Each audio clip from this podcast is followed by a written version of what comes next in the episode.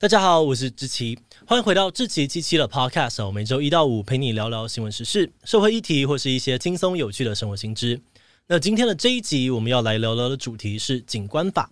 你平常走在路上，会不会觉得台湾的市容很难看呢？譬如说，同一条路上就有很多风格不一样的建筑物挤在一起，上面还盖满了一堆的铁皮顶楼加盖。然后店家的招牌左边插出一个，右边插出一个，还全部都花花绿绿的，看起来就很混乱。而且还不只是市区哦，有的时候去爬山走一走步道呢，你可能会想要拍个大自然，但结果路边会出现这个莫名的铁皮屋，怎么拍都不好看。因为这样哦，一直以来说到台湾的城乡景观，就常常会有人抱怨台湾真的长得好丑，觉得政府应该要立法来管一下公共景观的部分。诶，但其实哦，台湾早在二十年前就已经有尝试要推景观法了，只是这个法案到现在都还没有闯关成功。这集我们会来跟你聊一聊，台湾的景观真的有丑到需要立法吗？难道有了景观法就可以让台湾变漂亮吗？那为什么法案推了二十年都没有过呢？今天就让我们一起来聊聊景观法吧。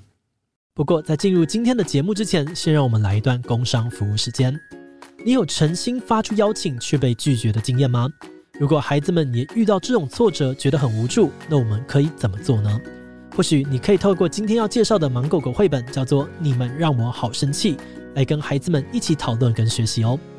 故事中，芒狗狗因为班上同学没有出席自己的生日派对，对大家生闷气。而在老师的引导之下，芒狗狗开始学会分辨各种被拒绝的负面感受，找到情绪的来源，然后试着重新面对他的朋友。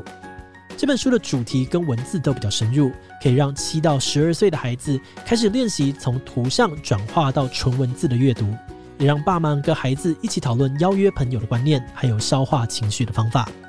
那目前你们让我好生气，在芒狗狗官网有各种优惠活动，另外输入智奇七七的折扣码 Podcast 七七，还能够再打九折哦。现在就赶快点击资讯栏去官网看看吧。好的，那今天的工商服务时间就到这边，我们就开始进入节目的正题吧。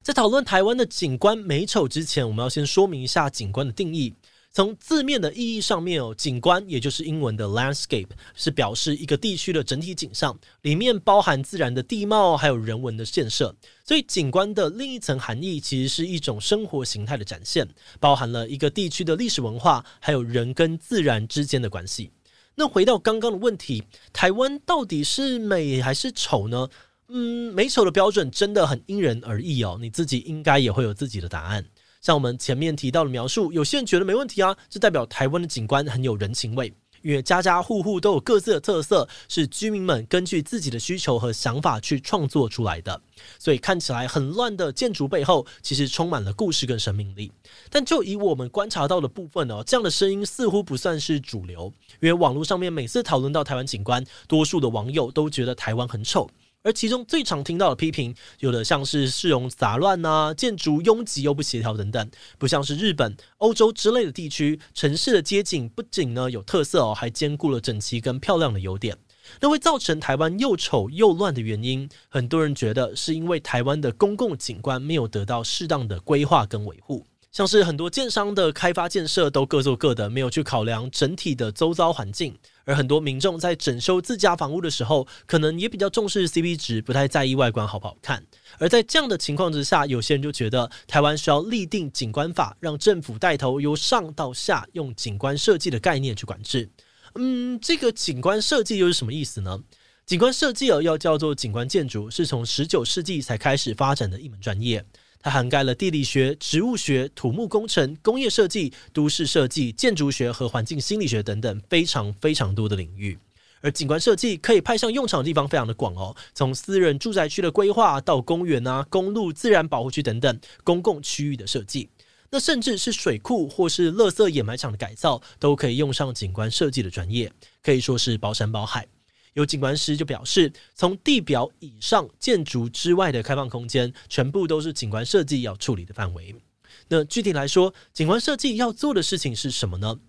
基本上，景观设计最主要的工作，当然就是要让建筑的景观看起来好看。不过，在照顾到视觉效果的同时，他们也很讲究说，要怎么样让这个地方的人文跟自然生态去跟建筑融合在一起。在一些景观设计比较发达的国家，景观师会在一个建案刚开始的时候就加入团队，对整个场地的地理特征、生活文化进行全方位的观察跟分析。然后他们会再依照这些资讯制作出设计图，里面包含了建筑的施工范围、绿地的规划，甚至是雨水管理等等。最后，在建案的后期，景观师也会持续的在旁边监督、提供建议。那目前在不少国家也都已经有订定相关的景观法。也就是一个规划、保育、管理景观的制度，里面通常也会建立一套景观师的专业认证机制，目的就是要去改善人们的生活空间，同时也保护重要的自然或是历史地景。就拿我们的邻居日本来举例好了，从很久以前呢，日本的各个地方政府就有一些相关的规定，而到了二零零四年，他们又制定了全国性的景观法。在这个法律里面，并没有定义什么是美，什么是丑。它主要的功能是去要求各个地方政府在不破坏原有景观的大原则下去制定自己的景观计划。譬如规定比较严格的京都市，就把景观分成了很多个层级，分门别类的管理。他们对于建筑的大小啊、风格跟色调等等，也都有蛮详细的要求。同时，他们也透过这条法律确立了城乡风貌是全民共同财产的概念。也就是说，景观维护不只是政府的事，也是人民的责任。规定每个人都有义务去维护景观，如果违规，不只可能被罚款哦，严重的话呢，还会被追究刑事责任。而在最早发展出景观设计产业的美国，虽然没有一个统一的景观法，而是依照性质用个别的法律去规范。但他们对于景观师也有一套非常完整的培训和认证制度，从专业的教育啊、工作经验到国家考试，缺一不可。而美国的景观师也必须要拿到这个执照，才能够从事这份职业。另外，在澳洲、英国、印尼、南非等等的国家呢，也有相关的法律跟专业认证制度。欧洲各国甚至还有一起订定联合的景观公约，等于说在国际上面已经有很多的国家都努力在推动景观设计了。诶。那话说回台湾呢，我们的状况又是怎么样呢？但是在台湾，景观设计的概念并没有那么普及，连我们团队的成员有很多人是第一次听到这个名词，所以很多建案在规划的时候，也不会像其他国家一样，在初期就把景观设计考量进去。而且在台湾的景观师也没有公家的专业认证，所以能做的事情通常也都很有限。那为什么台湾都不去立法规范景观呢？其实早在二十年前，政府就有意思要推动景观法，不过一直没有通过立法院的审议。到了二零一五年，国民党的立委邱文彦才又推动景观法的草案，当时是有成功通过初审的。不过有些立委就表示哦，台湾早就有相关的法律了，像是都市计划法、建筑法、森林法、环境保护法等等，里面都有保护环境、维护景观的规范，所以他们觉得根本没有必要再去制定景观法。但邱文院这边呢，还是觉得说台湾的景观会乱七八糟，这是因为现有的法律无法解决问题，所以才需要推景观法去补足跟完善其他原有的法律。而另外，前环保署副署长詹顺贵也曾经表示，有些盖在观光景点的观光设施，因为规模太小，不需要环境评估就可以盖。但其实这些建筑一盖下去，是可能会影响到生态跟景观的。但这些建案目前都无法隔管，所以他们也呼吁呢，要通过景观法去补足这个漏洞。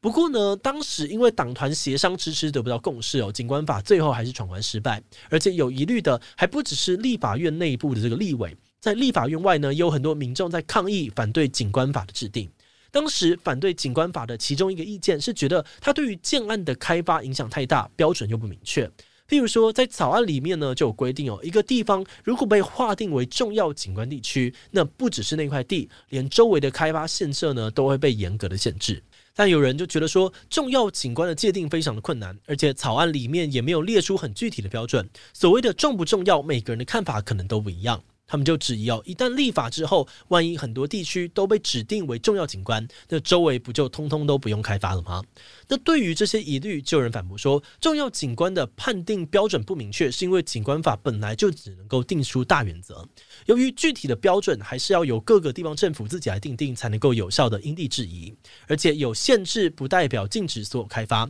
而是规定你在开发的时候要把景观也考虑进去，这才是景观法制定的初衷。像是台湾有很多知知名的建案，其实也都有请景观师一起参与，后来的效果也确实很不错。比如大家普遍都觉得很漂亮的东海大学，当初就请美国的景观师来规划，让建筑跟环境能够很好的融合。所以景观法跟景观师的存在，明明就能够让建案变得更好，怎么能够算是阻挠开发呢？不过这个变得更好的说法，却受到了其他专业技师的质疑。技师们在意的点是，如果我们用法律来强制让景观变好，那相对而言被牺牲的可能就是建筑本身的安全。在二零一五年的立法过程当中，建筑、土木等等的技师工会都有到立法院外面抗议，主张这个法律很有可能会造成安全上面的问题。他们最主要要反对的是草案里面给予景观师跟其他建筑相关技师一样的专业认证跟权利。他们觉得景观设计是一种艺术面向的工作，并不能够有效地照顾到建筑的安全。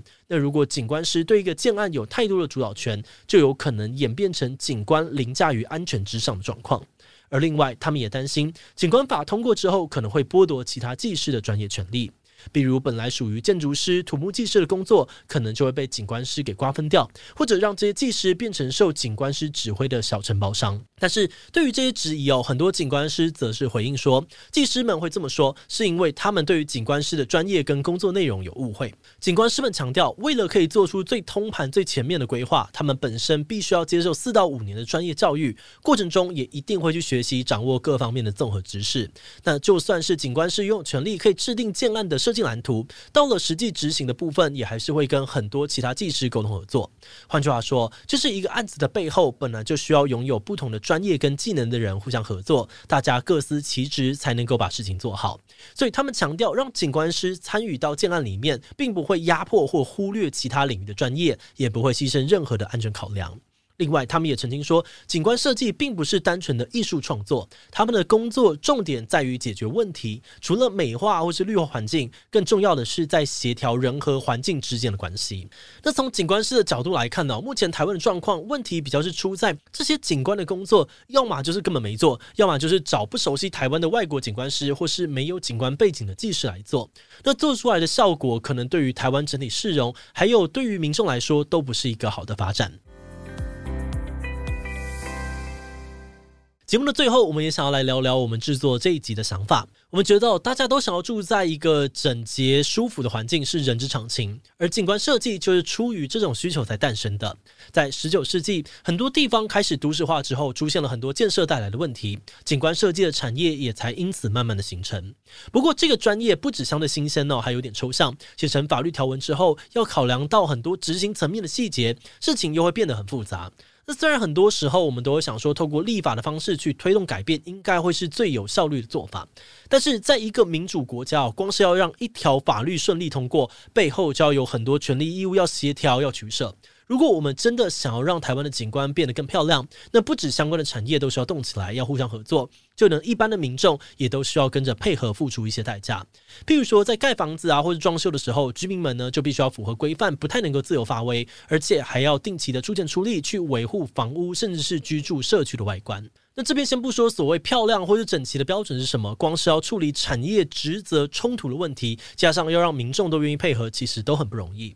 所以这条立法之路可能还要再走一阵子吧。那未来会怎么发展，也就有待观察了。好的，那么我们今天关于景观法的介绍就先到这边。如果你喜欢我们的内容，可以按下追踪跟订阅。另外，我们在 EP 三十四也聊过另外一个让人很头痛的台湾的违停问题。台湾的违停到底有多严重？这个问题是出在道路规划还是警察民众的问题呢？如果你对这个议题很感兴趣的话呢，很欢迎你去听听看 EP 三十四。如果是对于这集景观法对我们的 Podcast 节目或是我个人有任何的疑问跟回馈，也都非常的欢迎你在 Apple Podcast 上面留下五星留言哦。那今天的节目就这样告一段落，我们就下集再见喽，